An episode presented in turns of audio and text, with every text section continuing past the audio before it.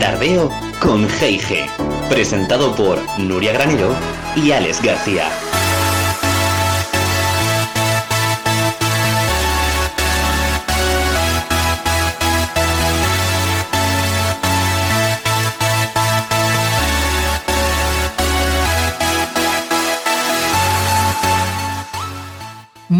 Buenas tardes, tardeístas. ¿Qué tal estáis? Esperamos que estéis todos bien, pese a esta pandemia que estamos sufriendo. Buenas tardes, Nuria. Hola Alex, buenas tardes. Buenas tardes, tardeístas. Bienvenidos. Estamos aquí con las pilas súper cargadas, ¿eh? A tope de power, como tiene que ser siempre.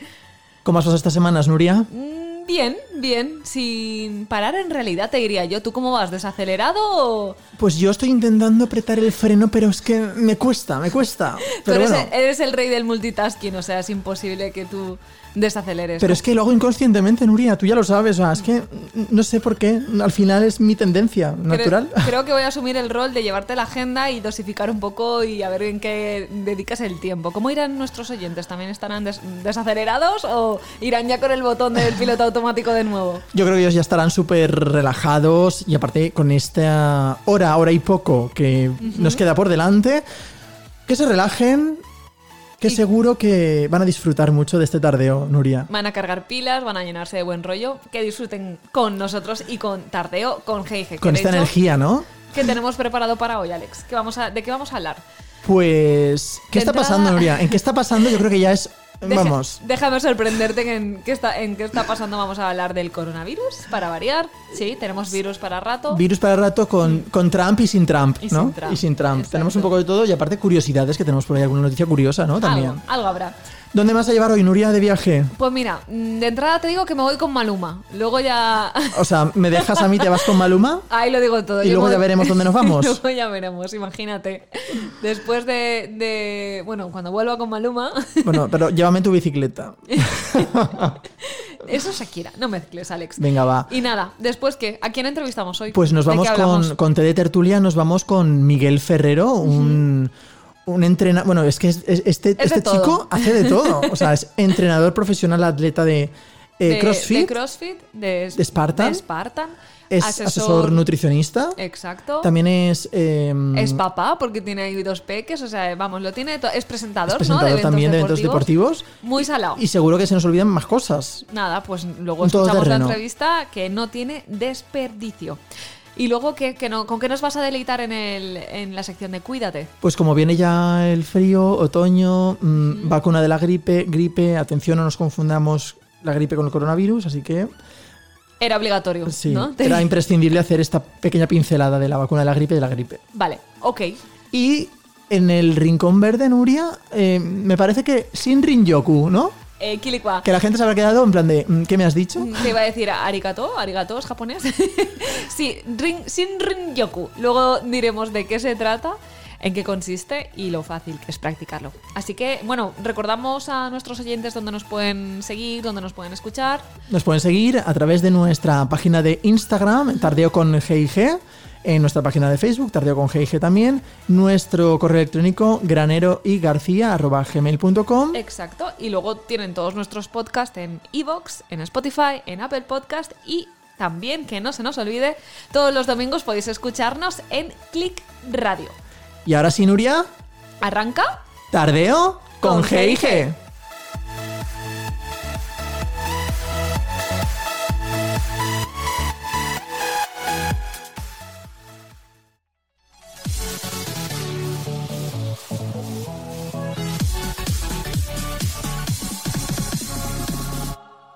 ¿Qué está pasando?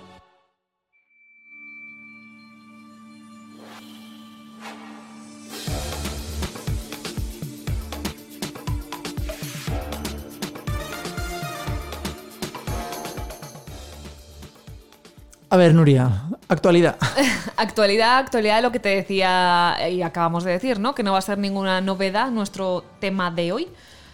Pero bueno, no, va a ser, no, necesario. no va a ser novedad, pero, pero, pero al mismo tiempo es novedad. O sea, es actualidad, ¿no? Sí, es bueno, es lo que está pasando, porque al final esto va a ser el trending topic más largo de la historia. Yo creo que esto va a pasar a los anales, a los anales De la historia, porque llevamos todo, el- bueno, casi un año completo hablando de, o yo diría que el año completo, porque dentro de nada ya empezaron los rumores de que algo había aparecido en China, o sea que Sí, fue nada, justamente por diciembre más o menos también, ¿no? noviembre, diciembre, algo así, o sea que ahí estamos con el coronita. Virus para arriba, virus para abajo, Nuria.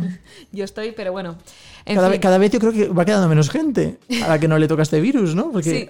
Sí, ¿te acuerdas lo que dijimos la semana, el tardeo anterior, ¿no? El lo vamos a pasar todos. O yo creo que ya lo he pasado. Pues eso, así está nuestro. Venga, va. Hombre, yo prefiero pasarlo, pero leve. Leve. ¿Te imaginas que tuvieras un botón y dices, a ver, ¿cómo lo quieres pasar? A ver, todo el mundo, lógicamente, pondría, yo lo quiero pasar lo más leve posible, ¿no? Exacto, claro.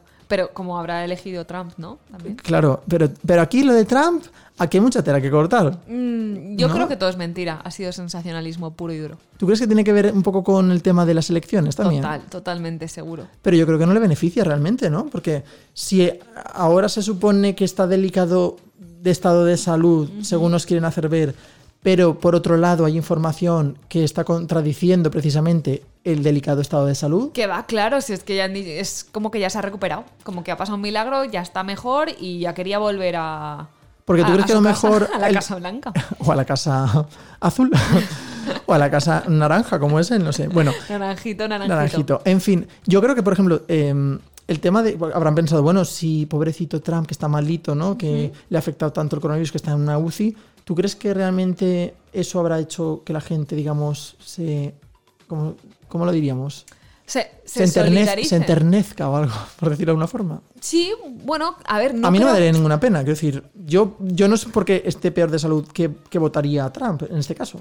Ya, pero supongo que igual la gente que está indecisa, aunque sinceramente no- ni siquiera sé si hay gente indecisa en Estados Unidos, supongo que eres o pro Trump o contra Trump, no tengo ni idea, pero igualmente, si hay gente que está indecisa, había el pobre viejito malito, pues igual se, sí, se lo que dices tú, se ponen un poco más, más ñoños o dicen, venga, pobre, pobre hombre, que lo dudo, ¿eh? No lo sé. La cuestión es que este Hombre, señor... pobre, perdona, pobre de, na- De pobre nada, de vale. de más dinero que tú que yo. La cuestión es que este señor se haya contagiado al parecer de, de corona, con lo letal que es. Y bueno, este y a Melanie también. Bueno, también, es verdad, no nos la dejemos de lado. Total, Por que no cierto, les ha pasado pero nada. también hay que decir otra cosa, que también la culpa un poco la tiene, la tiene él, porque son también él, es, son las medidas que él... Sí, según ha él no hay, querido no adoptar. hay ni virus, o sea que... Bueno, y en el virus chino, y ¿te en China, y ¿Te en China qué pasa? decíamos? Claro, y en China qué, Nuria. Pues yo estoy un poco sorprendida también porque no sé cuántos días llevan ya seguidos o dicen que llevan sin, sin contagios. Pero lo bueno, o sea, lo mejor de todo es que en realidad sí que tienen contagios, pero que ponen que son importados. Importados O sea, del que- exterior, pero entonces, pero es que, bueno, a Vamos, ver, que no son chinos. No, Coronavirus claro, chinos. No son coronavirus chinos, pero igualmente son casos de coronavirus. Quiero decir, mm, corrígeme si me equivoco, pero aquí, si tuviésemos, por ejemplo, 50 días seguidos sin contagios, pero vienen eh, gente de fuera contagiada, sí o sí, o sea, hay riesgo igualmente. ¿Cómo puede ser que allí hayan eliminado del todo el virus, aunque haya casos importados, no se extienda con lo rápido que va eso? Y ahí estén tan tranquilos. Es que esto es un poco raro todo. A mí me parece que el problema, que es un gran problema, porque realmente el hablar de un virus, mm, de un coronavirus chino, o de un coronavirus occidental, o de un coronavirus africano, al final estamos poniendo etiqueta al coronavirus Bueno, cuando el coronavirus es el mismo. Es o un sea, coronavirus racista ya. Exacto, es, un- es- es un, es poner etiqueta y, y al final es lo que ha hecho Trump, ¿no? Es decir, el coronavirus chino, ¿no? Entonces yo creo, y los chinos están haciendo lo mismo, es un coronavirus importado, es decir, que no es, no es su coronavirus. Ya, pero al final es el virus, es lo que tú dices. Si Claro. hay contagios, hay contagios. Al final, lo que hay que hacer es todos unirnos para acabar con este coronavirus y punto, ¿no? El pueblo unido jamás será vencido. Es que esto es como la rabia o el sarampión. Hay que acabar con el virus y punto. Y no ponerse a discutir que si es de China, que si es de Japón, que si es de Corea o si es de Estados Unidos. Pero ahí van nuestros, nuestros egos o yo qué sé qué.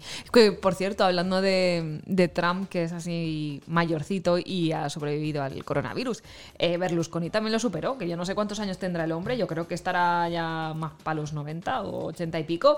Y bueno, aparte de su tu- por su tupé, está, pero también lo ha superado el coronavirus, o sea que Todos lo superan, ¿eh? Todos lo superan. los, Prueba superada, ¿no? los, los politiquillos. Que, que, por cierto, por cierto, hablando de- del dichoso virus, eh, ¿tú cómo llevas lo de la mascarilla? ¿Te agobias o qué? Pues bueno, ahora como hace un poquito más de frío, no me agobio tanto. Tengo un compañero que dice, bueno, es casi me caliento. Es verdad que ha habido muchos casos de gente que le ha dado reacciones, gente con acné que le ha empeorado. es, es que aparte con el calor este verano, con es verdad que las FFP2 que aislaban bastante más que las mascarillas quirúrgicas, pues ahí había un microclima, caldo. un caldo de cultivo. O sea, más aparte que había gente que mantenía la misma mascarilla durante semanas. Bah. Con lo cual era un caldo de cultivo de bacterias, que- etcétera. mm, claro. Vamos.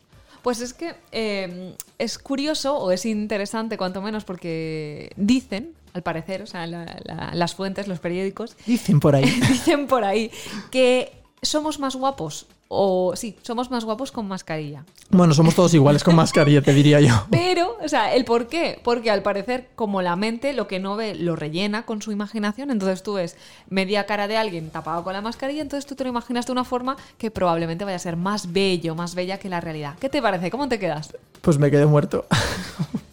Yo nunca, a ver, nunca me habría imaginado eso. Es, eh, a ver, es curioso, es interesante, pero sí que es verdad que cuando conoces a alguien eh, que te lo presentan ahora, en esta época, que solo ves la mitad de la cara, y luego en algún momento dado, pues eso, se quita la mascarilla. Yo es que soy muy cotilla, yo preferiría ver a esa persona sin Ya de mascarilla. entrada. Bueno, pues que sepas eso. Que así, si a ti te ven con la mascarilla puesta, Alex, vas a ser todavía más guapo de lo que eres. Hombre, es que la mascarilla da el toque de misterio, ¿no? Es como. No me ves. Como, como las máscaras venecianas. Claro, ¿no? de, ter- de tercio medio para abajo no me ves la cara, entonces Te- no sabes. Nos ven los ojos y los soplillos. Hombre, realmente te están tapando la mitad de la cara, la mascarilla, Pues realmente. por eso que da lugar a la imaginación. Y lo dicho, que de todas formas, con los soplillos que nos hacen las mascarillas, yo tampoco sé hasta qué punto más guapos vamos a ser. Pero bueno, en fin, em, luego hablaremos de esto en Cuídate, ¿no? Pero quería abrir el melón de la dichosa gripe. El, melo- el melón de la gripe que ya, la, la gripe se acerca, se acerca de momento aún no está ahí. Espero que no coincidan las dos pandem bueno, epi- la epidemia de la gripe y la pandemia del coronavirus, porque si no esto va a ser un caos. Esperemos. Esperemos, esperemos. Pero bueno, mm, en nuestra Exacto, sección no te, hago Cuídate, no te tiro del hilo porque luego hablaremos de, de la gripe hablaremos te, largo y te- y de la vacuna de la gripe. te plante- plantearé algunas cuestiones. ¿Qué pasa con, la, con las fallas, Nuria, aquí en Valencia? Pues nada, exacto, aquí eh, a- a- ahora que... A- ahora que se acerca dentro de poco. Exacto. Pues es que resulta que se ve que las mascletas que quedaron pendientes en marzo, allá, allá por el mes de marzo, ¿te acuerdas antes de...? Uy, pero eso- esos petardos no caducan, Nuria. Pues no tengo ni idea, porque igual con la humedad también... Yo siempre lo he pensado que con la humedad eso ha de explotar menos. y En- si no explota, ya no te acerques al petardo. Me explota. claro, Si no explota, me explota. explota, explota, me explota. En, eh, en fin, en cualquier caso, se supone que este fin de semana del, pues, del 9 de octubre, del puente de octubre, el 12, algunas de las mascletas que se cancelaron por el, estado de alarma y que estaban ahí pendientes, pues se van a celebrar este fin de semana en Valencia. En diferentes puntos, eso sí, estamos, eh, somos más cautos por lo visto, se, va a se van a celebrar en diferentes puntos para que tampoco se aglomere mucha gente, aunque cumplan las medidas, haya distancia, mejor. Eh, pues eso. Que haya diferentes lugares donde la gente pueda acudir y así seguro que estamos más cubiertos. Y si no, que lo hagan en forma de castillo, ¿no? Castillo de fuegos artificiales, así se ve de, También, diferentes exacto, no hace falta presenciarse. O sea que si, si te apetece un poco de ambiente fallero, lo puedes tener. Yo el ambiente fallero de este puente de octubre lo voy a tener en el centro de salud porque tengo dos guardias Ah, ahí, el sí. 9 y el 11, así Ah, que sí. Pues nada, para nuestros tardeístas que les apetezca y puedan, pues que sepan que, Que se acerquen. mascletaes. mascletas. Y nada, pues, eh, ¿qué? ¿Alguna noticia más de última hora? Des- Estoy leyendo ahí algo de un señor de 89 años que es repartidor de pizzas. ¿Puede ser, Nuria? Es que es muy gracioso, porque se ve que es, eh, bueno, un señor de, creo que es en Estados Unidos, porque estas cosas siempre pasan en Estados Unidos, es como el, el Sí, porque aquí en España ya te digo yo que a los 89 años Pues se ve que, pues como te, que no, piensas en irte a Benidorm o a irte a. Gandía o. Exactamente. Pues este señor se ve que con la pensión no le daba para pagar sus facturas o para llegar a fin de mes y entonces se metió a ser repartidor de pizza. ¿Qué pasa? 89 años, eh, ojo. ¿Qué pasa? Que eh, se ve que hay una familia pues, de estas vi- virales o influencers y tal que tienen cuenta en TikTok, ¿vale? Entonces se ve que continuamente subían vídeos del señor de 89 años eh, que cuando les llevaba la, la pizza. Siempre, cuando pedían pizza, siempre decían que nos la traiga este señor. Pero este señor hacía algo como los Yo- los, no. del- los de África, los del ataúd. Digo, el baile es el la- baile o no, no. simplemente que, que es gracioso y, y entrañable. Digamos, eso tiene esa combinación porque al final es un abuelo, pues como el abuelo de Heidi. O sea, pues, que se ha hecho famoso te este claro, señor. claro, pero es que la noticia es esa. Se ha hecho famoso, se ha hecho viral. Los, la familia esta que tenía la cuenta de TikTok dijo, vamos a hacer un, un raise funding de estos, vamos a recaudar dinero para ayudar al pobre señor que con 89 años no tenga que trabajar, no tenga que repartir pizza y pueda llegar a fin de mes dignamente. O sea, que es O una sea que- familia influencer de TikTok que ha cogido a este señor entrañable, este abuelito. Exacto, que le repartía la de pizza, exacto. Y, han lo ha hecho famoso. Y han, no, y han dicho, vamos a ayudarle, vamos a recaudar dinero, y el señor se ha hecho famoso y aparte ya, pues ya puede vivir dignamente. Qué familia más maja, ¿no? ¿Has visto? Mira, a mí me encantó. Tenemos que hacer lo mismo que nos apadrinen a nosotros y que nos escuchen el mundo entero, Nuria. Oye, pues no es mala idea. La ampliaremos más adelante. Por cierto, Nuria, Dime cosas. ¿Tú crees en los fantasmas? Eh, Bueno, en los fantasmas, no lo sé, en los espíritus sí. Pues yo en el fantasma que creo es en el fantasma de Mónica May. Esto es Ghost. Estás escuchando Tardeo con G&G. La vuelta al mundo.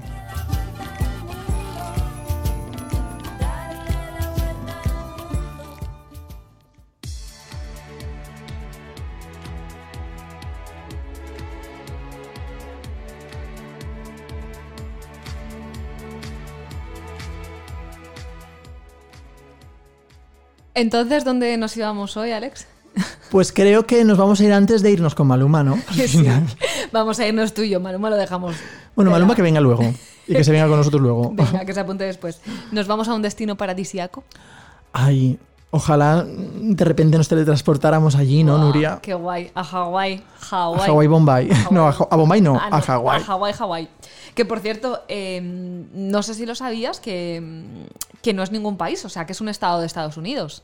Ah, sí, pues Ajá. mira, no lo sabía yo. Pues mira, ya lo sabes. Es, eh, creo que es el estado 50, vaya. con, lo cual, con lo cual hay más de 50 estados. sí, sí, sí.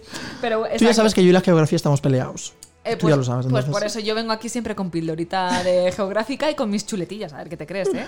Pero sí, es uno de los 50 estados de, de Estados Unidos y la capital es Honolulu. Eso sí que lo sabía, ¿ves? Eso sí que te suena. Claro. ¿no? Pues está en la isla de Oahu. Oahu. Oahu. Es que no, aloha, ¿no? Es todo muy guajo, guaja. Es como relaja la boca, ¿no?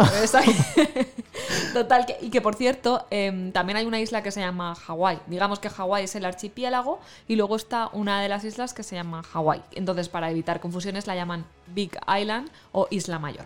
O si no, una en mayúscula y otra en minúscula. pues ¿no? también, ¿ves? Tú eres más práctico. Claro. Total, que al final las islas del archipiélago de Hawái tendríamos, como hemos dicho, la isla de Hawái y luego tenemos, ojo, ¿eh? Ka Kauai, Ka kawaii, no kawaii. Oahu, Oahu, dos. Molokai, ¿Esa es la tercera? Lanai ¿Cuatro? y Maui. Cinco. No son Exacto. seis en total. Exacto, exacto. Maui Contando con la isla de Hawái, claro. Exactamente, eso es. Maui es como la Magui, ¿no? De... El de, De- el de Bayana.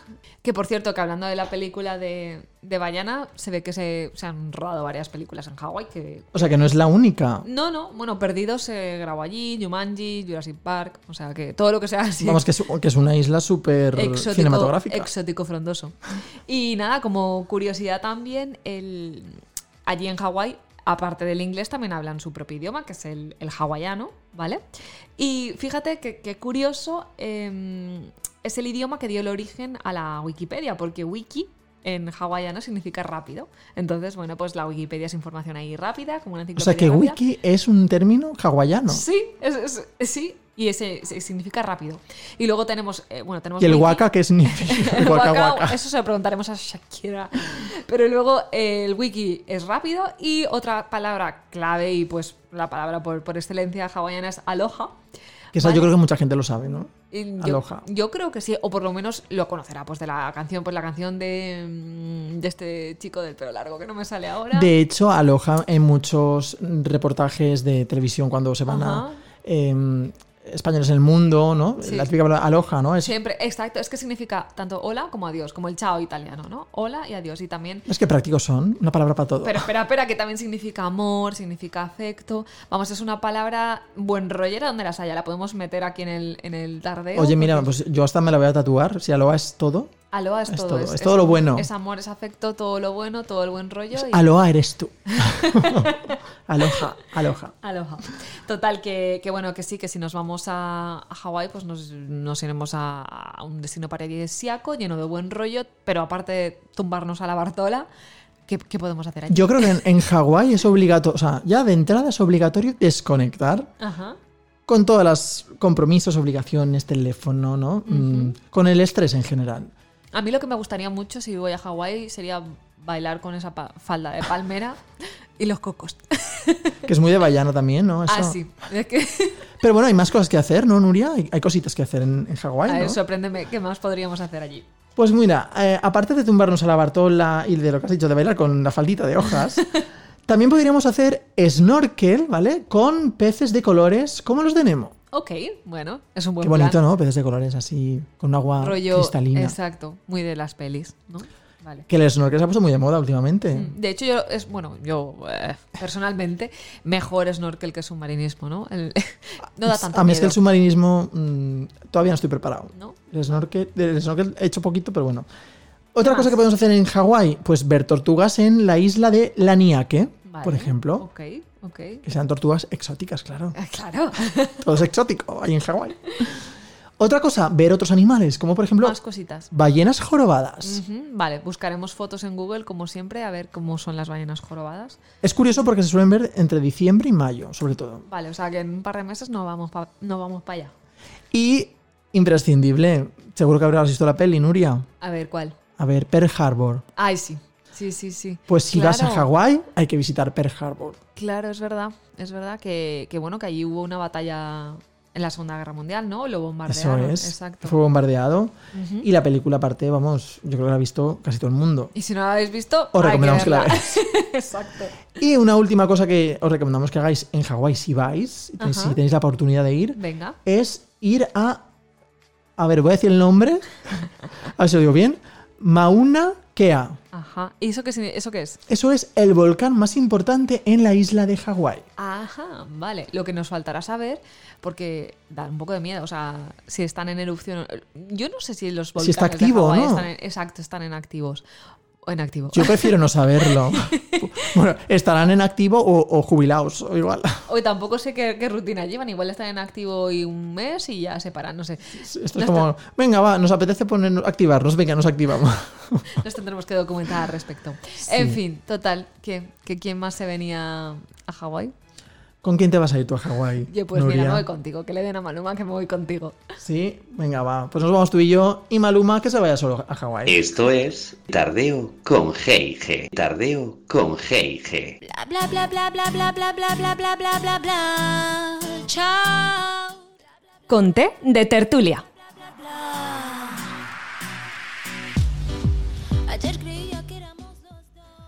Bueno, por si acaso nos hemos excedido con las comilonas o los helados este verano, vamos a ponernos ya serios y a coger una disciplina fit, como se dice hoy en día.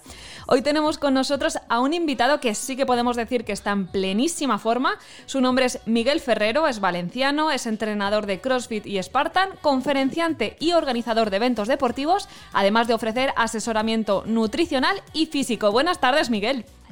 Buenas tardes, Buenas tardes, Miguel. ¿Cómo estamos? buenas tardes. ¿Qué tal? ¿Cómo estáis, chicos? Muy bien. No sé si en tan buena forma como tú, pero No, ya te digo yo que no. Que Bueno, no, nunca que se sabe, todo sería probarlo, ¿eh? exacto, se intenta. Luego hay que verla. eh, eh, aparte de la fachada, luego hay que ponerlo en práctica. Hay, hay que demostrar que uno está en forma. Muy buena esa, muy buena y, luego hay que, reflexión. y luego hay que mantenerlo, que es difícil también. Y Exacto. mantenerlo, y mantenerlo. Que creo que es lo que Por más... eso, ahora cuando entremos, cuando nos adentremos en la disciplina, lo bueno que tiene esta disciplina deportiva que voy a proponer es que independientemente de la fachada, el interior está muchísimo mejor que la fachada. Y es lo bueno que tiene esta disciplina.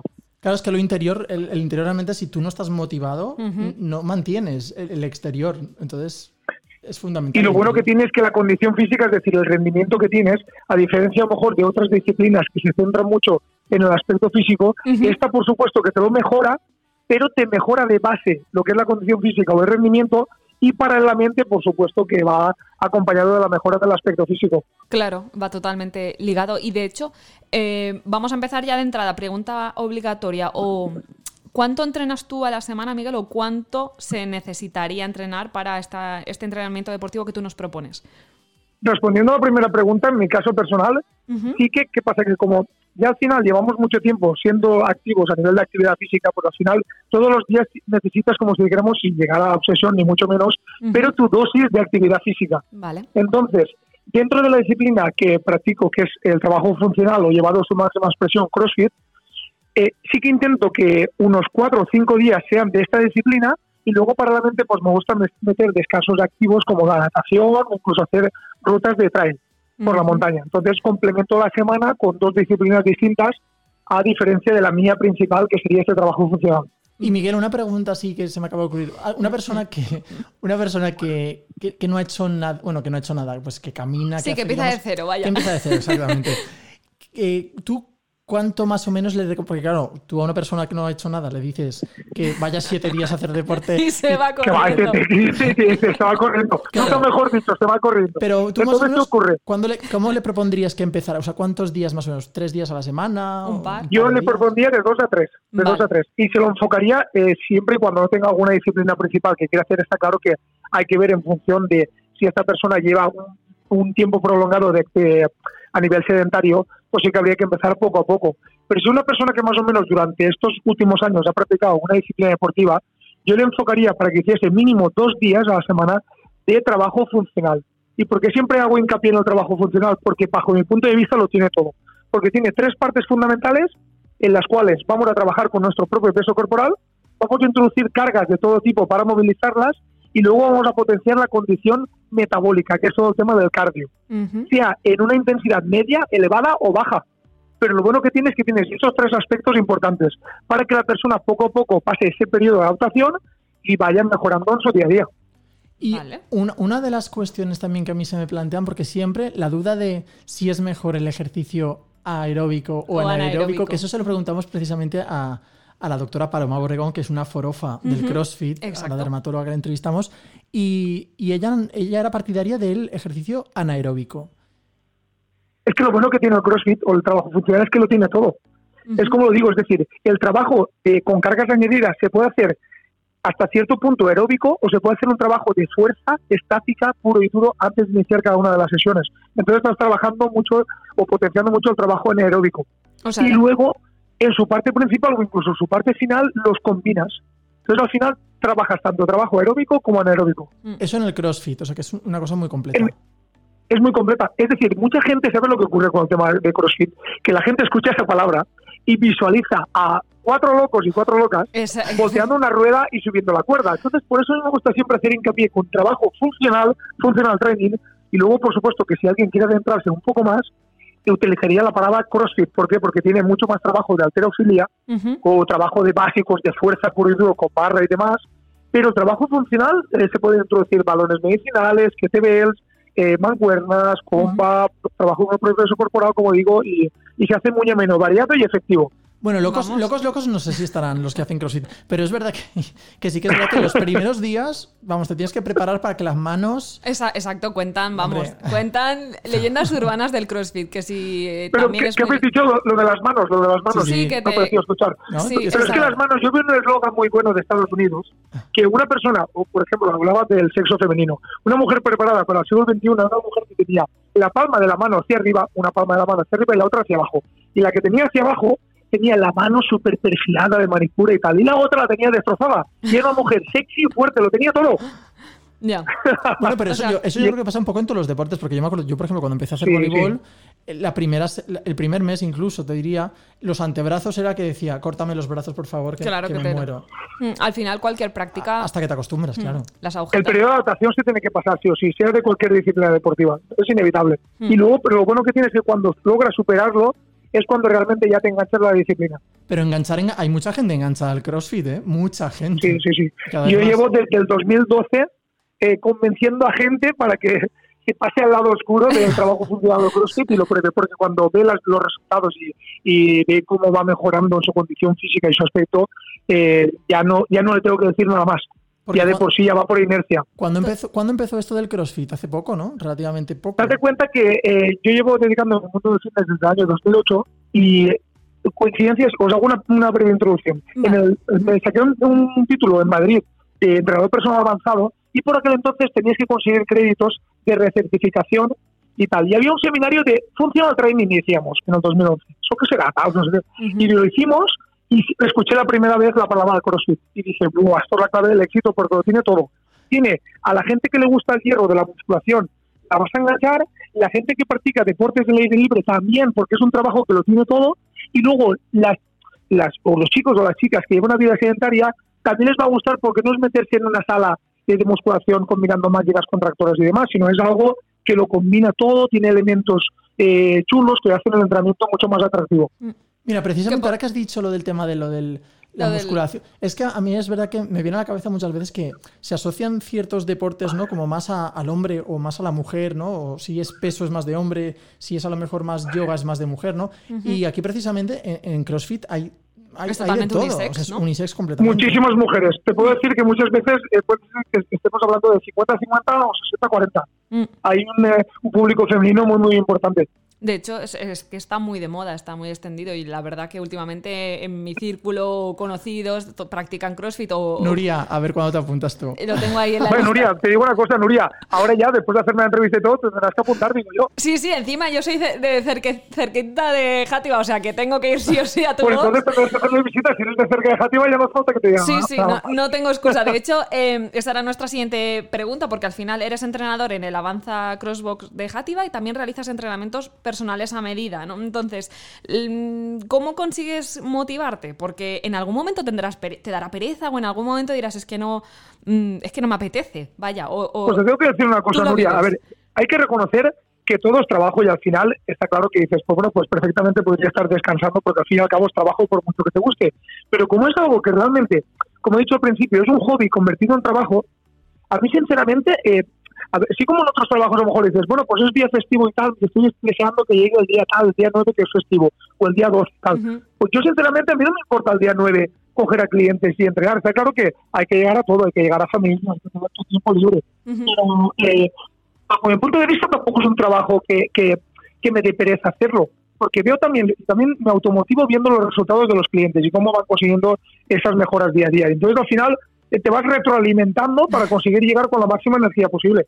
Qué bien, claro, va a ser muy gratificante también ver la evolución de alguien que igual empieza de cero o que no está muy convencido y que consigues tú motivarle, ver cómo avanza y, y encima te sigue y te tiene fe, oye, pues estupendo. Es que sabes lo que pasa, que el propósito inicial de, de- de nuestro sector, sinceramente, que el otro día estaba hablando con un compañero, es decir, nuestro propósito es hacer que la gente mejore y que consiga sus resultados. Está claro que necesitas una retribución porque es tu trabajo, pero el objetivo principal es que tus clientes consigan los resultados, Mm, porque eso es lo que más te va, claro, ayudarles a que lo consigan y eso es lo que más te va a, a hacerse- hacer que estés satisfecho contigo mismo. Y luego, por supuesto, pues está claro que tienes que prosperar y conseguir unos ingresos necesarios, pero ese es el objetivo principal de nuestro sector, hacer que esa gente eh, consiga todo lo que quiere, en este caso en cuanto a aspecto físico y rendimiento.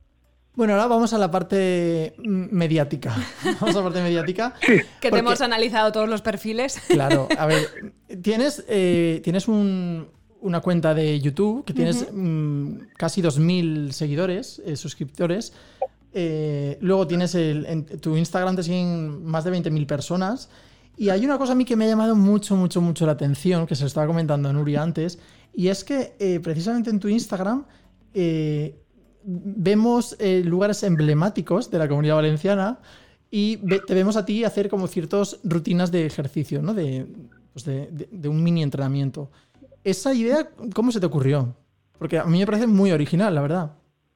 Pues mira, ¿sabes lo que pasa? Por lo que estabas comentando primero del canal, de YouTube, lo tengo súper olvidado porque lo creé en su día y hice un vídeo que colgué de la rueda de, de ejercicios con rueda de tractor que llegó a un millón de visualizaciones. Y por eso, a un millón, ¿eh? Y por eso he conseguido dos mil suscriptores, porque lo tengo olvidado en ese aspecto. Y luego, refiriéndome a lo que me comentas, claro, como en el confinamiento la gente estaba confinada, vaga la redundancia, a su domicilio, empecé a hacer vídeos Ujú. distintos ejemplos de entrenamiento.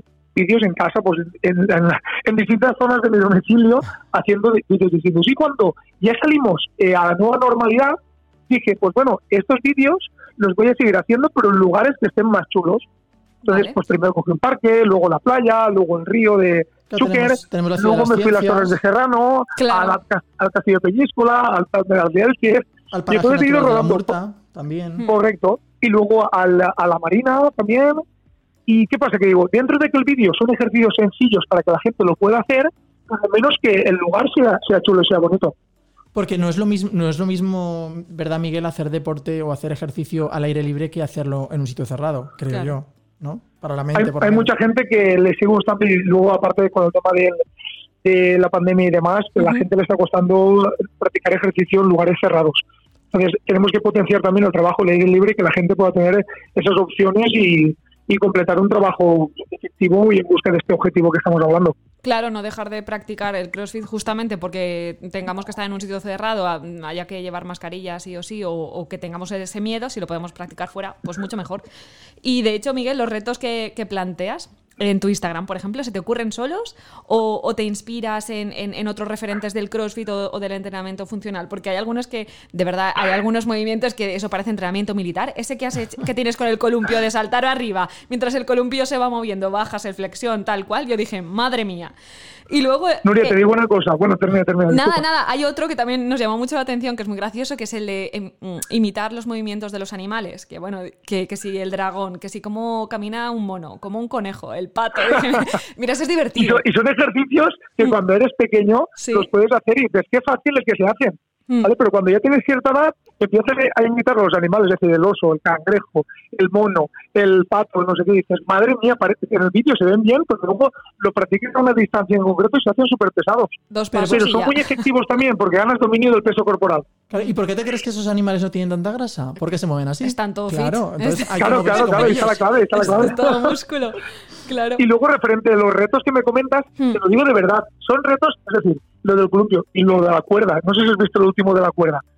El, de- el que están, sal- el que están dos personas cogiendo la cuerda en la comba, una cuerda de batir, y yo hago el burpee con salto. Eso es más duro que el columpio, ¿eh? No sé si has visto el último. Pues el de- es- el último no lo he visto, pero mira, Alex, Pues mira lo nos que lo vale la está poniendo, que lo vamos Sí. a ver juntos. es más difícil que el del columpio, te lo puedo asegurar. Pues el del columpio es ya me, mucho más difícil. me impactó, ¿eh? Y te lo prometo que son, pues mira, pues se me ha ocurrido que aparte de los vídeos que puedo hacer sencillos para que la gente lo pueda practicar, luego al inicio de cada mes meter un reto un poco más extremo. Y la gente se, pues, se anima. Lo se- prueba, lo prueba, ¿eh? Me mandó mucha gente vídeos por privado eh, saltando y claro, ya hago que otro accidente, es normal, porque es muy difícil de sincronizar y no golpear al columpio para nada. Claro. Ah, Yo estoy viendo aquí el de, el de, La comba. el de la comba. El de la com, el de la creo- comba es más duro, ¿eh? Más dura. Yo creo que tienes que hacer un concurso de a ver, a ver quién consigue hacer esto, porque, a ver, Hmm. necesitas un poquito de entrenamiento. Esto no lo hace todo el mundo. ¿eh? Ah, Y sabes lo que pasa, que tienes que intuir la cuerda cuando va a pasar para hacer el burpee y saltarla. Ahí yo intuyo por tiempo, porque la cuerda si veis lleva una inercia no para nunca, tienes que ser rápido. Tienes que saltar, bajar, hacer el burpee y saltar. Para no tropezar con ella. Por cierto, mira, se me acaba de venir a la, a la cabeza una pregunta que no voy a ir al caso, pero A ver, sorpréndenos, Alex. si no, si no hubieras sido eh, entrenador de CrossFit o de Spartan, ¿qué hubieras sido, Miguel? Pues yo me estuve dedicando mucho tiempo y organicé también muchas exhibiciones de caballos. Vaya. Hacía doma, eh, doma de alta escuela y doma vaquera y alta escuela. Y organizaba exhibiciones. Así que lo hubiera podido enfocar por ahí, seguro. O sea, que te gustaba Siguiendo organizando eventos de ese tipo. Total, total. Sí, porque la parte de Sí, sí, no, eventos. estuve muchos años así, ¿eh? La parte de eventos sí o sí la tenemos garantizada. Hemos visto que, bueno, que eres conferenciante, se te da bien, te gusta, te gusta organizar eventos y te gusta participar también en ellos. Y tienes mucha labia, ¿eh? Al final, ¿sabes lo que pasa? Que yo creo que es tirar de cada Mira, el otro día cuando hicimos Taronja Games, eh, en, aquí en Valencia, eh, utilizamos la Ciudad de las Artes y las Ciencias y el pabellón de la Fonteta de Sant Lluís de, de la Pamesa, ¿vale? Sí. Con- pero claro, no podíamos tener público y tal. Y vino un chico que se encarga del tema de cuando el Valencia llega a las finales y demás, de promocionarlo, y me dijo, oye, Miguel, ¿quién es ese? Yo digo, pues si tú eres el profesional de la materia. Digo, yo al final me he enseñado un poco en el día a día y al final tirar de cada duda y ya está, y te sale. Ser Sí. speaker y presentar los eventos. Mira, al final yo la verdad que me siento cómodo y me gusta. Eso es lo principal, está- estar cómodo y disfrutar del día a día. De hecho, es que se nota en Sí, o sea, cuando una persona está a gusto con lo que hace, se nota y, y se transmite. Y precisamente cuando estás en un evento, en un algo, en, un- en un acto divulgativo, eh, se, se nota, es- o sea, se irradia esa, ese bienestar. A mí me comentaban, os lo digo de verdad, ¿eh? y a lo mejor está, está feo que lo diga yo, ¿eh? pero a mí me comentaban, ¿cómo puedes estar tan motivado en la fase final de Taronja Games si no hay público? Es decir, ¿cómo puedes seguir el grado de motivación sin público? Y digo, es que están en streaming. Es decir, el público no lo tenemos presente, pero te están viendo igual. Es decir, tienes que estar igual de motivado como si lo estuvieses presentes. Claro. Entonces, yo al final intentaba mantener el nivel igual Claro. como si estuviese arropado por el público. Mira los jugadores de fútbol que ahora están jugando sin público, Y ahí por van, ejemplo. la Imagínate. dopamina por las nubes, Claro. claro. De, de hecho, otra, otra pregunta, Miguel. eh, ¿Eres Spartan Trainer también? ¿Esto de Spartan en realidad qué es? O sea, ¿a ti te gustaría participar en, en una espartano, peli espartaco, rollo ¿no? 300? Ahora os comentaré, ahora os comentaré lo de Spartan. Porque yo soy entrenador de, de Spartan Race cuando llegó en España, a España en 2014. Ujú. Eh, ahora porque ha bajado un poco el tema de las carreras de obstáculos, pero desde el 2014 que empezamos a organizar eventos relacionados con la disciplina. Yo a nivel nacional he hecho muchos, muchos eventos en Galicia, en, en, en Mallorca, toda la zona de la comunidad valenciana, porque por aquel entonces estaba muy de moda. Y la Spartan Race llegó a Valencia Ujú. y yo era el, el encargado de gestionar el tema de los entrenamientos y las activaciones. Y cada 15 minutos pasaban 200 personas que las tenías que activar y lanzarlas para la carrera. Madre Y la mía. carrera era una carrera, pues aquí en Valencia eran de 5 y de 14 kilómetros con unos 20 o 30 obstáculos, de 15 a 20 obstáculos. Oh. Y nosotros paralelamente compitiendo, yo he ido hasta Eslovaquia a hacer la Ultra Piste de Spartan, ¿En serio? que tenía 60 kilómetros, sí, sí, y la Ultra Iron Viking de Colonia, que tenía 60 kilómetros, tres- eh, 134 obstáculos y, eh, y creo que 2.800 de montaña. Tardé 9 horas 25 en hacerla, en el 2018. Y obstáculos todas. Hay Ultra Iron Viking, vikingos de hierro ultra, es la traducción. La verdad es que sí que tiene sentido que lo del tema de las, las Spartans sí que se han puesto muy de moda porque realmente es como un recorrido, ¿no? Que tienes que ir superando obstáculos. Entonces, mentalmente yo Así creo que es. también es importante porque es como que te pones un reto, ¿no? Decir, yo soy Detrás de capaz. uno, exacto, hasta aquí, Ya, al siguiente, al siguiente. Hmm. Tal cual, tal cual. Y eh, durante estos años, ahora sí que ha pegado un bajón, como imagino que ya sabéis, todo tipo de eventos, Mm. pero hasta, hasta el año pasado prácticamente funcionó muy bien. Incluso os digo más, fui un día a Ikea en Sedaví, me llevé a un tráiler con los obstáculos que tenía, muros, ruedas y todo, y dentro de Ikea, para un- las jornadas de formación de toda la plantilla, hice un evento Spartan ahí dentro. ¿En Y serio? por las escaleras subían ruedas, en el comedor volteaban ruedas de todo.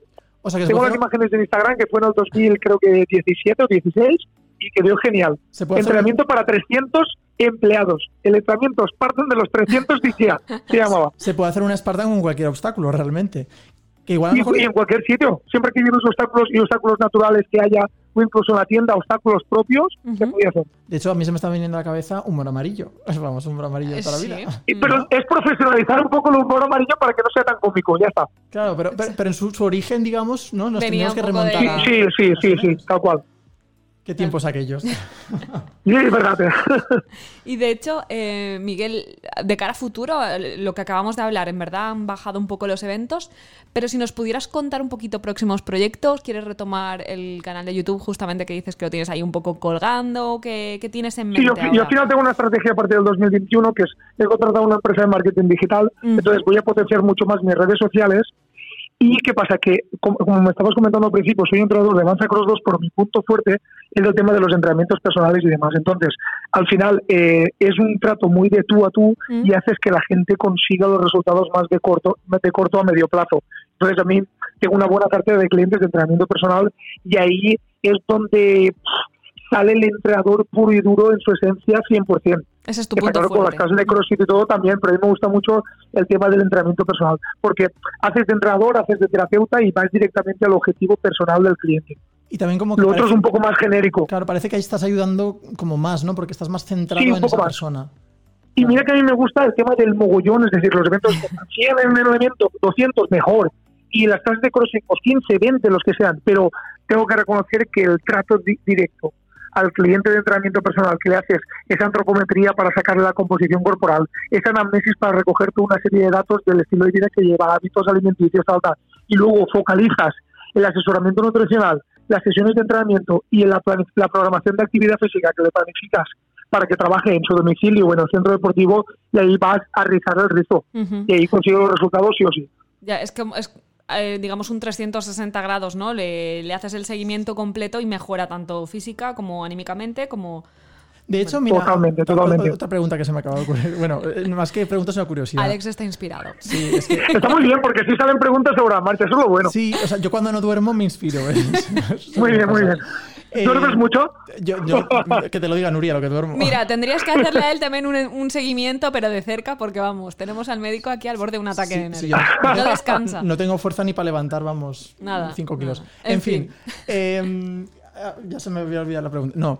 Eh, a ver, Miguel, una, curiosidad que tengo yo. Porque muchas, mucha gente, por ejemplo, pues eso, se apunta a, a CrossFit, en este caso, por ejemplo, o, a- o al gimnasio, lo que sea. En tu caso personal, tú supongo, a ver, supongo que, que habrás visto más gente que se ha ido motivando progresivamente que gente que se ha ido dejando, ¿no? Es que lo bueno que tiene el trabajo funcional o CrossFit es que hay menos rotación mensual que en una sala de musculación, me explico. Es decir, en una sala de musculación, como, eh, es ver cómo lo digo para que no suene mal, como la atención no es tan, entre comillas, personalizada, la gente a lo mejor puede, imagínate un ejemplo de una persona que se apunte a sala de musculación, que elabore una rutina y que tenga que trabajarla más o menos por libre entre máquinas contractoras, máquinas de polea, algo de peso libre, y el entrenador, como es lógico que esté en sala del instructor, atenderá a mucha gente. Entonces, Claro. como vas por libre, es fácil que exista esa rotación, es decir, que termines el mes, te desmotives y te vayas. En cambio, Eso lo bueno que tiene el mí, CrossFit. Claro. es que es una actividad, como si dijéramos, entre comillas, que no lo es así dirigida, vas con un grupo y ¿qué pasa? Como te revientas, igual como el resto, se crea esa piña de comunidad. Yo siempre digo que ante, ante las desgracias o ante la destrozada de entrenamiento, la gente se une. Se une, ¿no? Piña de. Y entonces te unes, miras al lado y ves que el de al lado está igual de destrozado y la de al lado también, al otro lado, pues dices, no pasa nada, aquí somos todos uno. Claro que siempre, Y va muy bien. tendemos a compararnos con él siempre, siempre. O sea, por inercia. Sin querer un poco, Claro, sin querer un poco. Yo siempre digo que tiene que haber un pique, pero sano. claro. Y luego, otra cosa importante, ¿tú eres cañero o no eres cañero? En el sentido de. Porque, a Yo, ver, yo sabes lo que pasa, yo tengo un cartel que, que prefiero tenerlo, pero tengo un cartel de cañero total. Ah, sí. Y vale la pena, hay veces que pasarse, pero yo lo desde el principio, yo siempre sigo mi línea. Mi forma de trabajar es esa, está claro que hay que hacer modificaciones y adaptaciones a la gente, pero vale la pena siempre en esta vida, hasta, hasta, hasta cierto punto, pasarte que quedarte corto. Di que sí, di que sí. pe- pe- pero Pero luego, luego igual a lo No quedes como flojete, como flojete no quedes, vamos. Bueno, pero luego a lo mejor te acercas y dices, oye, mira, perdón, que me pasa, pero tú sigue que vas a conseguir. Exacto. No, no le vas a, minar la, la, la motivación Claro, porque- o la autoestima. ¿Qué va, qué va? Y luego, ¿qué pasa? Que como si tienes un poco de vista y ya tienes algo de experiencia en, en- en el sector o en ese tipo de disciplina, pues ya sabes cómo adaptarle las repeticiones o el peso a esa persona para que vaya con el ritmo del resto. Pero el resto que tenga la posibilidad de llegar al límite, Claro. si quiere llegar. Muy bien. muy No bien. que por condicionar un poco la clase por el grupo nuevo o intermedio que tengas, los avanzados no pueden llegar a lo suyo. Entonces, la gente ya te digo que no se queda con muchas ganas de más, por lo puedo asegurar. Extasiados. Tendremos que ir a probar, Alex, a ver si retomamos. Sí, no, ya digo que. Y, pero no quiero asustaros con esto, ¿eh? Se pueden hacer modificaciones y adaptaciones, por supuesto, en función del nivel de cada tipo de usuario. Vale, mejor. Y de hecho, si por ejemplo alguien que empiece de cero y diga, lo quiero combinar con otro deporte, ¿tú lo, lo aconsejarías igualmente también? Por ejemplo, Yo lo aconsejo, yo lo unas- aconsejo, porque ¿sabe lo que pasa? Que a mí me gusta muchísimo la gente que lo combina. La combinación perfecta de esta disciplina es cuando metes agua de running, Vale. algo de natación, Ujú. o a la gente que quiere meter algo de ciclismo y tal, va a la perfección. Deportes Vale. individuales o de grupo, si lo sabes combinar bien, le va a potenciar su disciplina principal Vale. deportiva, que en Lo- este caso va a ser pues la que estamos hablando. Lo que no viene bien, lo que no viene bien es combinarlo con el sofá. Eso no viene bien. Eh, claro, no, lo bueno de esto es lo que hace que, que hace que te levantes del sofá. Ujú, exacto. ¿Y sabes lo que pasa? Que te aumenta la tasa metabólica, porque os digo una cosa, lo bueno que tiene esta disciplina es que es, eh, te crea una demanda energética muy elevada. Y aquí hay dos cosas importantes, la ingesta y la demanda. La ingesta calórica o, bueno, de alimentos. Esa ingesta calórica habrá que regularla un poco, en todo caso, si no la llevamos muy controlada. Y luego la demanda tiene que ser importante, siempre cuando se pueda mantener. Y lo bueno que tiene esta disciplina es que te sube la tasa metabólica, te acelera el metabolismo. Entonces, eh, vamos a decirlo en idioma de calle, quemas a una velocidad más elevada que pueda quemar una persona que lleva una vida sedentaria, una disciplina de baja intensidad en cuanto a ejecución.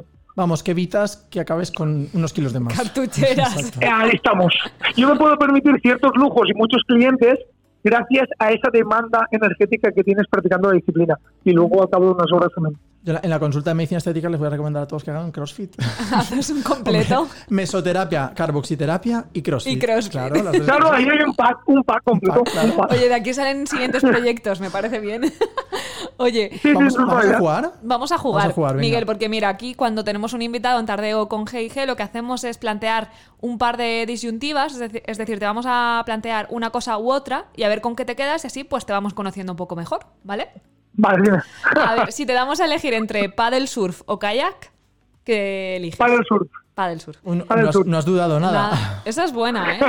Porque he probado los dos. He probado los dos bast- el verano pasado, sobre todo, y me gusta mucho para el sur. Yo estoy viendo que yo, eh, o sea, yo hago poco deporte porque yo no he hecho Alex, tú ninguno no de te, los dos. no te sientas Pero identificado. está muy bien, te gustaría. El paddle surf está muy bien. Es y divertido. incluso si el mar está tranquilo, va muy bien, muy divertido. Mm. Y si el mar no está tranquilo, vamos, Pues- que acabamos dentro del agua. Claro, si el mar no está Debes tranquilo es cuando te curtes, cuando te curtes en la materia. Es cuando Una- tienes que luchar para no quedarte. Un Spartan O de verdad con, pier- piernas de hierro. Un espartana, un espartano acuático. Mira, si el, mar, si el mar está movido, es una metáfora de la vida. Hay que caerse y levantarse 100 veces. Ole, oye, es muy inspiradora esta Pues entrevista, sí. me encanta. Tal, tal cual. Vamos ahora con una disyuntiva de la naturaleza. A ver, eh, Miguel, ¿mar o montaña? Dudo, pero mar. Bueno, porque, Dudo un poco porque eh, elegiría ambas, pero si tengo que elegir, me quedo con mar. Soy mu- mucho de playa. porque es de la Y deportes terreta. acuáticos, me gusta, me gusta. Claro. Sí, la terreta. Pero la de montaña, la terreta también tiene montaña. También, también. Es de veritat, bueno. eh, de veritat. Lo Y- todo un poco. Y ahora para hablando de la ingesta, o sea, ¿qué prefieres, comer dulce o salado? Dulce. Dulce, aunque no sea muy saludable. Pero bueno, un chute de Soy energía más de rápido. dulce, soy más de dulce. Sí, Pero, sí, soy más de dulce. aunque hoy- si tengo que hoy- elegir. Hoy en día todo lleva azúcar y sal. ¿eh? Todo lo que, todo lo que vemos en el Ese es supermercado. otro melón. Es Bueno, otro también melón. os digo una cosa, y es repostería, repostería fit, que ahora está muy de moda. También. Y eh, hay muy, muy poca, muchas veces está claro que estamos acostumbrados a una dulzura en concreto de según qué ingrediente de postre, pero están afinando mucho Mm. eh, eh, para que sea un, un sabor parecido y el aporte nutricional sea distinto. La verdad que está muy bueno. La repostería fit está muy buena también. Como esta nocilla de algarroba, ¿no? Que están sacando cosas así. Sí, habrá que investigar, habrá que investigar un poquito más. Vamos con otra disyuntiva. A ver, esta yo creo que igual es. No sé si sea un poco complicado, ¿no? Pero vamos allá. Eh, ¿Prefieres un entrenamiento personal o un entrenamiento de CrossFit a un grupo de personas? Un entrenamiento personal, porque el entrenamiento personal lo puedo convertir, entre comillas, en un entrenamiento de CrossFit, pero para una persona. Vale. Y por último. Es que una cosa que no he dicho, aunque aunque sean respuestas rápidas, una cosa que no he dicho es que el entrenamiento personal, es decir, yo me puedo ir a, a, a que es una organización de Alcira, y me puedo llevar mis barras olímpicas, las barras esas grandes, con mis discos, mi remo ergómetro, que es como si remaras una regata, y hacerle un entrenamiento personal súper completo. Y tú dices, bueno, pues si te vas a una organización eh, para gente de una vida de, que lleva un ritmo medio, le cogerás una compa, un balón, no sé qué, no, no, no. Sí, por supuesto que lo tendré también, pero perfectamente le voy a introducir una barra olímpica para hacer alterofilia, aunque sean movimientos controlados. Vale. O sea, todo muy completo. Vamos. y por último, Miguel, eh, si tuvieras que elegir entre competir en otra Spartan Race, por ejemplo, o presentar un evento deporti- deportivo, ¿con qué te quedas? Uf, ahí dudo, pero creo que con presentar un evento deportivo, porque me gusta mucho presentar un evento deportivo y creo que es mucho más demandante en cuanto a demanda energética de todo el día, es decir, es mucho más estresante Mm. presentar un evento deportivo al nivel que lo presento yo de, de demanda o de exigencia Mm. que practicar solamente entrar a hacer tu prueba y descansar. Creo que es, eh, incluso hasta más gratificante estar todo el día dale que te pego. Es como esos nervios del directo, ¿no? Ese, Mm. ese, ese nervio y de... Ese cosquillo y estar pendiente de la audiencia, ¿no? Que todos Siempre tienes el cosquillo ahí un poco, pero luego cuando terminas, estás, si, si te ha salido bien, por supuesto, estás satisfecho contigo mismo y creo que incluso más que rindiendo unos momentos o un tramo en concreto del día. Mm. Pues sí, pues sí. Pues Oye, vamos a recordar eh, He llegado a hacer ambas cosas, os digo, he llegado a presentar el evento y en la parte final competir. Ah, todo, en, Las en dos la misma. Pensaba lo he llegado a hacer en la. Spartan de Valencia. Es Ostras. decir, lo hice completo y en la última tanda Ujú. le dije a un compañero mío, presenta tú la tanda y yo salgo. Que me voy. Y Venga, salí, que- con- y salí, y salí, lo hice de verdad, porque tenía el, el cuquet de, de competir. Muy Y lo grande. hice. Muy bien. Le diste el relevo de la presentación. Mira, el relevo. lo que pasa es que si fuera de CrossFit ya es más distinto porque tienes que estar más concentrado y no puedes estar pensando en presentar los watch que se llama o los eventos Ujú. y luego encima en calentar y en salir y darlo todo y hacerlo. es más complejo. Oye, pues Miguel, lo que estaba diciendo Alex, que no le quiero cortar, que bueno, que de entrada muchas gracias, que nos has eh, metido el gusanillo del CrossFit, que lo vamos a Espero probar. que os haya motivado un poco. Mira, porque estamos a distancia. Si, si estuviésemos tomándonos un café ahora, os convencían los dos.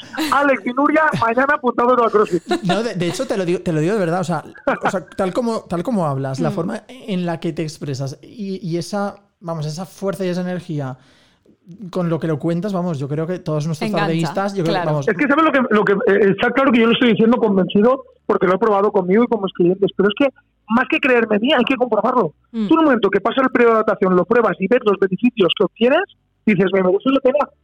Es así, tal cual. No hay que creer ni a Miguel, ni a Paco, ni a Juan, ni a tal. Hay que comprobarlo, ya está. No, mira, yo 2020 no, porque ya lo tengo borrado. Pero dos- 2021, El Esperemos que en del 2021 nos dejen hacer un poco de la marcha normal yo sí que espero. y la gente puede ir a eventos y todo. sí, yo- Ojalá, Yo, en sí. 2021 espero probar lo del. El año del CrossFit, el año del CrossFit. Propósito, propósito 2021 de Alex y de Nuria, probar el CrossFit. Estar Está, fit. decidido. Aunque nos queda un poco hasta, hasta diciembre, pero Nada, propósito nada. 2021. Sí, sí, sí, el 21, el 2021 está, Está ahí, ya ahí, está está, ahí. a la vuelta de la esquina. Pues Ya nada, está ahí, ya está ahí prácticamente. Miguel, vamos a recordar a nuestros oyentes tardeístas, por si se quieren apuntar, por si te quieren seguir, por si quieren contactarte, ¿dónde podemos encontrarte? Mm, eh, tenemos Instagram, que es... Especialmente en Instagram, arroba Miguel Ferrero barra baja. Ok. De hecho, mira, mm, voy a, ¿Anotamos? voy a seguirlo. Ya, nos yo seguimos todos. no yo todavía, pero voy a Nos seguimos a Muchas todos. gracias. Miguel Ferrero. Y luego en. Facebook soy Miguel Ferrero también, pero especialmente eh, En estoy moviéndolo todo por Instagram. Vale, Pues Miguel Ferrero barra baja. Ok, nos centramos en Instagram. Muchísimas gracias, Miguel, por tu tiempo. Gracias a vosotros, de verdad. Y última pregunta, ¿tú, ¿tú tienes ritmo? ¿Ritmo para qué? ¿Para bailar? Claro. Bueno, para bailar. Bueno, sí, o- bueno, puede para ser, hacer puede crossfit. Para hacer, para- por eso te lo digo, porque puede ser ritmo para muchas No, cosas. no, no, para mover las caderas, Pero para mover las caderas. para mover las caderas, bueno, intento defenderme, va. Eh, Vamos a dejarlo así. Pues los que sí que tienen ritmo son Los Black Eyed los Peas. Black Eyed Peas. Esto es You like that space? con G&G. Cuídate.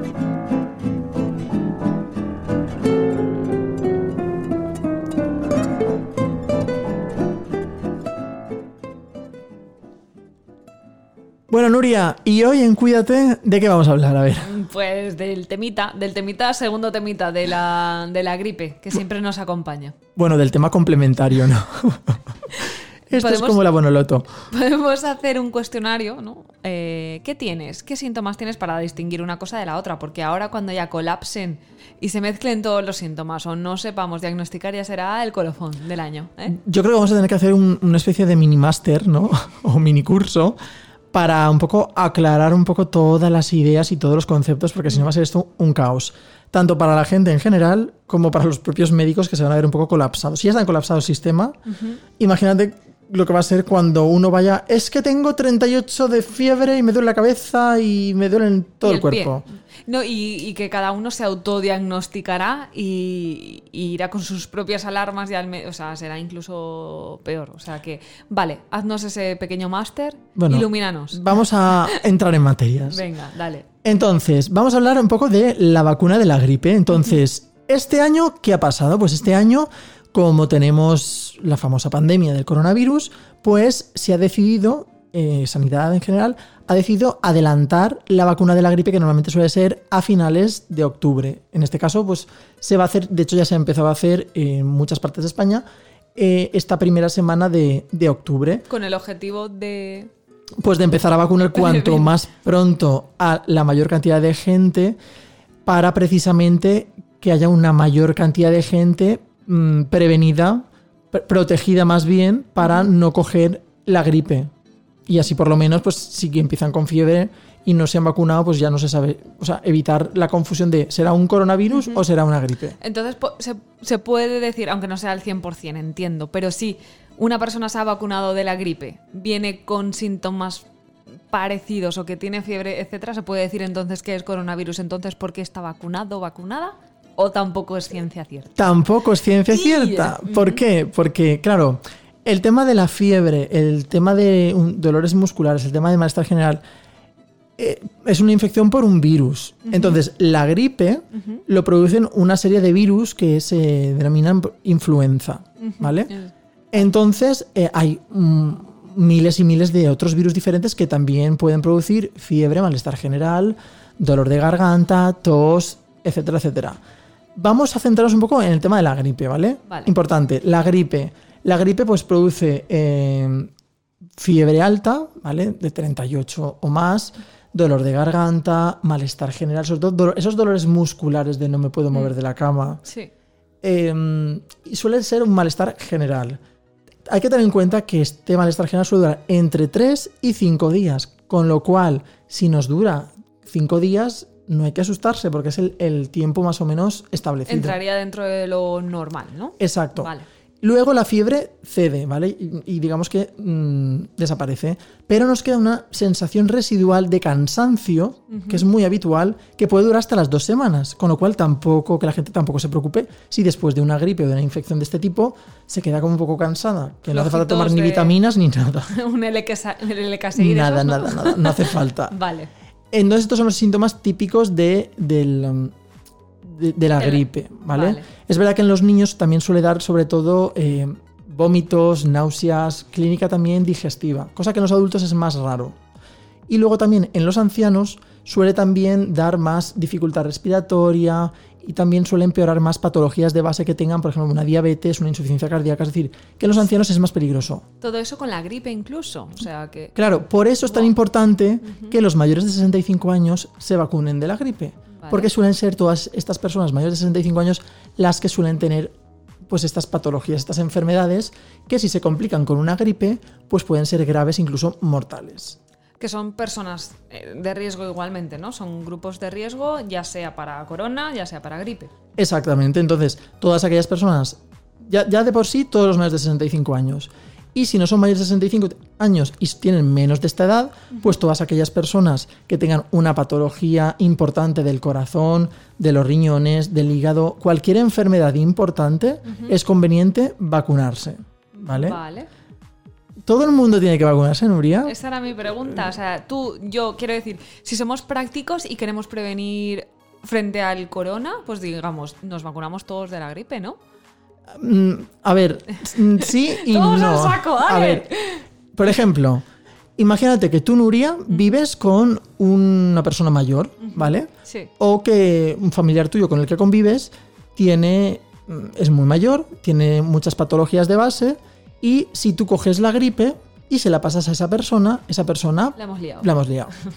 Con lo cual, en tu caso, como convives con una persona que tiene una- unas patologías determinadas, sí que sería conveniente que tú te vacunaras de la gripe Vale. para evitar contagiar a tu familiar con el que convives. En mi caso, yo por ejemplo, al ser personal médico Sí. y estar en contacto con pacientes que tienen una- muchas patologías, mm, de entrada tendría que vacunarme. Obligatorio. Casi sí o sí, obligatorio.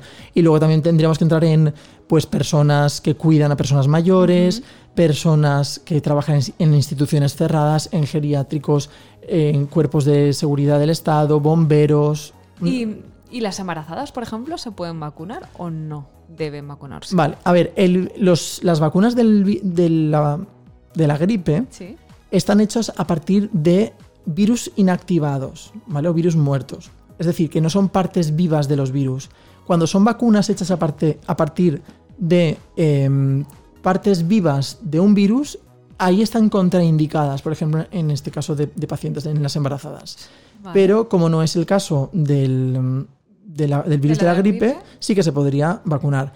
¿Quiénes no se podrían bajo ningún concepto vacunar? Hay personas que no se podrían vacunar de la gripe. Pues cuenta, empieza, empieza a cantar que necesitamos saberlo. A ver, no son muchas, pero por ejemplo, una cosa curiosa, todas las personas que sean alérgicas al huevo o a la proteína del huevo no podrían vacunarse. Vaya. ¿Por qué? Porque la vacuna de la gripe está hecha, se hace, se, se- se constituye, o sea, se Esa fabrica mezcla que se hace. en huevos de gallina. Madre mía. Con lo cual, eh, esa vacuna lleva componente de, de huevo. ¿Vale? Entonces, las personas que sean alérgicas al huevo no se pueden vacunar porque sufrían una alergia. Y si han tenido una, una anafilaxis, es decir, que se han puesto malísimas al comer huevo, que se les han hinchado la cara, los labios y casi se ahogan y casi se mueren, todavía menos. Claro, ¿Vale? claro, claro. Qué fuerte. Mm. Otro tipo de personas tampoco, que tampoco se pueden vacunar con esta vacuna de la gripe, niños menores de 6 meses. ¿Vale? No está. Claro. Mejor no vacunarles. Es que en realidad. mm, Nos han hecho pruebas, pero vamos. Son muy pequeñitos para. Claro, su sistema inmunitario todavía está inmaduro y es mejor no meterles De hecho, el calendario vacunal de los niños está determinado por los pediatras, que son los que más saben, y si han determinado que en niños menos de seis meses no se ponga vacuna, será por algo. De hecho, un- esto me deja una idea para próximos tardeos, hablar un poco de, de vacunación y vacunación infantil, porque yo ando un poco perdida, no sé qué se debe, qué no se debe, en qué plazos. O sea que ahí te dejo, te cedo el testigo para siguientes tardeos. Y yo el testigo se lo cedo a, a un pediatra, porque... Bueno, pero yo- tú sabes de todo. tú No, pero, pero es que esto, esto del calendario vacunal en los niños tiene mucha tela, mucha tela que Sí, sí, esto es otro melón. Porque es que esto en cada comunidad es una cosa, hay Ah, unas, sí. unas que entran, otras que no entran. Mira, mira, es- ¿ves? o sea, Aquí, aquí hay chicha que cortar, pero, Pero más mucha, adelante. mucha. Bueno, que te he interrumpido, sigue. Y por último, eh, personas, por ejemplo, que tengan una enfermedad aguda, esto es un poco de sentido común. Si tú tienes una enfermedad que tienes fiebre de 38, lógicamente en ese momento no te voy a poner una vacuna. Claro. Tendremos que esperar a que se resuelva mm, El cuadro que tengas cuadro que tengas infeccioso y luego ya te vacunaremos. Vale. ¿Vale? Sí. Cuestión de prioridades. Cuestión de Pérez. Y luego también muy importante, eh, ¿por qué cada año nos vacunamos, Nuria? Mm, buena pregunta, ¿porque el virus va cambiando? Digamos que el virus tiene unas proteínas, Ajá. ¿vale? Alrededor, sobre la, en la capa más externa. Entonces, esas proteínas van cambiando cada Sí. año. Y como cada año van cambiando, pues es verdad que la vacuna que vamos administrando no es, no es efectiva de un año al otro. Que Con lo también va cual- cambiando la vacuna. Claro, Lo- pero, pero la vacuna que vamos, eh, que fabricamos de cara al año que viene, Está basada en la de este año. quizá. está basa- exacto, está basada en la de este Ajá. año y suponiendo cuáles van a ser los cambios para el año que viene. Claro, pero eso es como jugársela, como hacer una previsión de presupuesto de no tengo ni idea, ¿no? De intuyo que esto va a ir por ahí. Bueno, ha pasado alguna vez que algún año, pues, esto que dicen de no ha salido muy buena la vacuna. Ajá. Pues mira, ese será el año que me la puse yo, porque yo solo me la puse un año, vi que era peor el remedio que la enfermedad y dije, mira, yo... De todas maneras, te- te- hay que tener una cosa en cuenta, que a lo mejor que tengas los síntomas parecidos a la gripe, habiéndote vacunado, no significa a lo mejor que esa infección que tengas en ese momento sea por el virus de la gripe, puede ser por otro virus. Es que es una locura. Claro, para tener ciencia cierta al 100% que es ese virus, habría que hacerte una analítica y mirarte en una, digamos, eh, en un análisis de sangre, una serología, eh, Que efectivamente... ver exactamente que estás infectada por el virus de la gripe, cosa que no se suele hacer habitualmente. Claro. Normalmente, si tienes los síntomas típicos de la gripe, pues se presupone que Es tienes como una un cajón desastre, ¿no? El saco y todo el saco de la gripe. Sí, a mí me dijeron una vez, si tiene más de 38 años, más de 38 años digo yo, más de 38 grados de temperatura, dolores mm, musculares generalizados y le duele la garganta, tos seca, malestar general, eso es una gripe. Como una casa. Sí, más o menos. Pues hasta aquí la gripe y las vacunas de la gripe, Tú te ¿no? vas a Nuria? vacunar este año entonces, ¿no, Alex? ¿Tú? Obligati- obligatorio, ob- obligadísimo. Yo ya estoy vacunado, Nuria. Ah, ya has hecho los deberes Ya muy bien. por-. ¿Ah, te queda a ti? Pues yo ¿O creo, tú no? yo me voy a rebelar contra el sistema. Yo no me voy a vacunar este año. ¿Me dejas? ¿Me das permiso? Venga, va, te dejo que te reveles.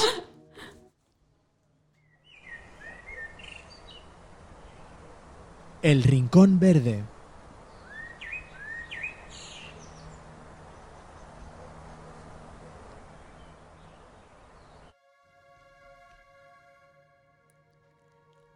Hoy hemos venido con mucha energía en la entrevista, ¿eh? con T de Tertulia hemos hablado de CrossFit, deportistas, pero ahora en el Rincón Verde vamos a venir con una práctica que no tiene nada que ver ni Es con... el momento zen, ¿no?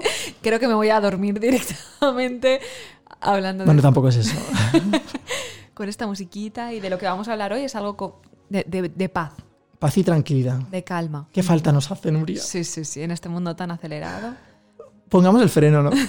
Sí, sí. Vamos a desacelerar. Sí. Vamos a hablar del Shinrin Yoku. Qué bien suena, ¿eh? ¿A que sí? ¿A qué te suena? No sé, me suena que me gusta. bueno, pues eh, esto es japonés. Yo te iba a decir, Shinrin Yoku, vamos, de aquí no es. De aquí seguro. no, de la terreta no es. Y tus No. conocimientos lingüísticos, pues mira, es una práctica japonesa y consiste en darse baños de bosque. Pero baños para, digamos, todos los sentidos, todo cuerpo. ¿Pero baños compañero? No. Nada, nada, nada. Ahora te cuento, ahora te cuento. Es como una inmersión en el bosque. De hecho, eh, hablando del Shinrin Yoku, o sea, si lo buscas en Google, como curiosidad, pues Shinrin es bosque y Yoku a menudo. Yoku parece un nombre de, de una chica japonesa, ¿no? A mí me recuerda a Son Goku. Total. Podría ser un personaje perfectamente. Exacto. Que bueno, que a lo que voy. Que de lo que se trata básicamente es pasar tiempo en el bosque. Entonces, ¿con qué objetivo puede ser esto? Básicamente el de mejorar nuestra salud, nuestro bienestar y la felicidad. Ser más felices. Simplemente. Eh, ahí es nada. Simple y llanamente. Exacto, es muy fácil. ¿Por qué? Pues porque mm, digamos que, que al estar, pasar tanto tiempo en el bosque, sanamos el espíritu. ¿vale? Tiene un componente espiritual muy fuerte eh, y digamos que nos serena, nos transmite paz, nos alinea y... Pero hablando de alinearse, Sí. ¿sabes qué me ha venido a la mente? Claro, Nuestra Laura, invitada de la semana claro, pasada. Laura Armañanzas, exactamente. De hecho, un poco eh, me basé en lo que nos contaba para y cuando descubrí esta práctica dije, ostras, es muy interesante. Yo creo que Laura seguro que habrá practicado esto. Se el lo preguntaremos. El Shinrin Yoku. Y mm, lo- a lo que iba, porque al final eh, en realidad no hay que confundirlo con, con el deporte. O sea, no es ir senderismo a- al, al campo. No tiene nada que ver. A ver, no, no porque en realidad lo puedes practicar sentado. La idea es ese baño de bosque para todos tus sentidos. Tú, es como una meditación en el bosque. Tú vas al bosque, escuchas el sonido de los árboles, algún animalito que cruce. Es como que te dejas un poco atrapar Claro. por el bosque, ¿no? Exacto. Te quedas allí, eh, desaceleras, cargas pilas, respiras aire puro, escuchas la vida allí, te olvidas de tus problemas, de tu día a Yo creo que un poco tienes que estar también predispuesto, ¿no, Nuria? Porque si tú no vas predispuesto precisamente a que se dé esa situación, ¿no? En el bosque, y vas tenso, va a ser difícil, ¿no? Claro, exacto. Si vas tenso, mm, no se va a producir porque digamos que tienes que relajarte y lo dicho, si es un baño de bosque para todos los sentidos, tienes que poner todos los sentidos en alerta, no simplemente estar eh, pensando o simplemente viendo. Hay que observar, hay que escuchar. Hay que sentir. Hay que sentir, exacto.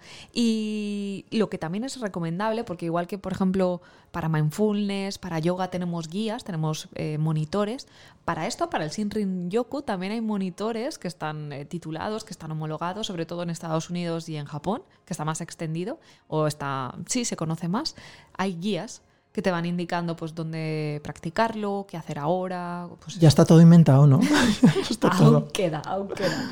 Pero bueno, al final lo que estabas diciendo, Alex, hay que ir predispuesto y también hay que ser constante. Pues lo mismo que el deporte. Es decir, si haces deporte una vez a la semana, pues lo que No pretendas tampoco, Miguel. claro. Exacto, pues lo mismo que este baño de bosque voy una vez al mes o una vez al medio año, pues me quedo igual. Claro. Entonces hay que ser constante y, y lo, y pues lo bueno es que vamos a experimentar un descenso del cortisol, viendo los resultados un poco de estos baños de bosque. Tú me, me vas a entender que desde la parte médica, eh, pues el cortisol es la hormona del estrés, ¿no? Exactamente. Entonces, eh, La hormona, vamos, e- es la parte negativa. la parte negativa del estrés, que me parece que últimamente nosotros pluriempleados tenemos un poco de, de ese cortisol. Entonces, si re- reducimos el nivel de estrés, ya de por sí el organismo, el sistema inmune va a mejorar. Entonces, eh, en fin, si queremos, si a ti te apetece, si te he convencido, si os he generado un poco la curiosidad de ese baño de bosque, si os apetece practicarlo, mm, Solamente escuchando el, el rincón verde de hoy ya se nos ha bajado el cortisol. Solo escuchándote, Nuria. era el objetivo, era el objetivo. Así que si lo practicamos, imagínate ya por los suelos, ya el cortisol. Vamos a ir volando, levitando. Entonces, nada, simplemente quería recomendaros o, bueno, dejar por aquí un, libro que es la primera guía de baños de bosque que se titula Baños de bosque, 50 rutas para sentir la naturaleza, de Alex Gesse. Y bueno, pues tal como indica, son, son espacios de aquí, de nuestro país, que son bueno, espacios bellos, que hay silencio, que están bien conservados y que va a ser un destino ideal pues, para practicar estos baños de bosque, porque no van a estar muy transitados, salvo que ahora de repente todo el mundo pues, vaya a seguir esas rutas de baños de bosque. Habrá que buscar bosques alternativos. 50 rutas, Nuria, no son pocas rutas, ¿eh? 50 rutas para sentir la naturaleza. Tenemos 50 sombras, 50... Y tenemos 100 formas de decir a nuestros tardeístas o de dar las gracias a nuestros tardeístas de que sigan ahí semana tras semana, ¿no? Escuchándonos. que nos acompañen, que se lo pasen bien con nosotros. Que luego también nos dan mensajes de, de Mm, apoyo, mm. que no es fácil tampoco, porque cada vez hay más podcast y claro, No, y que al final encontrar contenido interesante y que les apetezca escucharlo, ole, y se agradece que nos envíen esos mensajes. Así que, ¿qué hacemos? Nos escuchamos en el próximo tardeo. Nos escuchamos el próximo tardeo, Nuria, pero antes, antes de que te vayas, Nuria, Ajá. ¿qué va a pasar? Que te voy a dejar con, bueno, te voy a dejar, ya nuestros tardeístas también, con una canción de Lewis Capaldi que se llama Before You Go. Esto es Tardeo con G&G.